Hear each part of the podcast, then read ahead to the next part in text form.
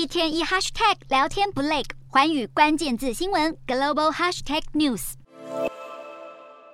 美国总统拜登坐在白宫会议桌旁，身边围绕着国防部长奥斯汀、参谋首长联席会议主席密利等等好几位高阶国防官员。拜登谈论国安战略，提到中国时，他说他告诉中方领导人习近平，美国不寻求与中国发生冲突，还说习近平也了解这一点。这是在中共二十大落幕后，拜登第一次公开提起习近平。他也一再强调，美中之间会有激烈竞争，但无需冲突。就在同一天，美国国务卿布林肯再度表示，北京当局决定台海现状不能再被接受，要对台湾加强施压。布林肯近期在二十大前后已经三度指责中方制造紧张局势，还要加快夺取台湾的时间表。而北京方面一概回答是美国在造谣。美中的区域角力步步白热化。美国驻菲律宾大使透露，美菲两国的国防和外交部长会在几个月内。举行二加二形式的双边战略会谈。根据合作协议，美国能够到菲律宾驻军，共用当地的基地，并建造军事设施。菲律宾智库学者认为，北京当局正密切关注美菲同盟可能的深化。对马尼拉当局而言，美方在菲律宾军事现代化还有南海议题的支持上发挥重要作用。然而，中国是最大贸易伙伴，菲律宾要如何拿捏对美中两国的关系，将备受考验。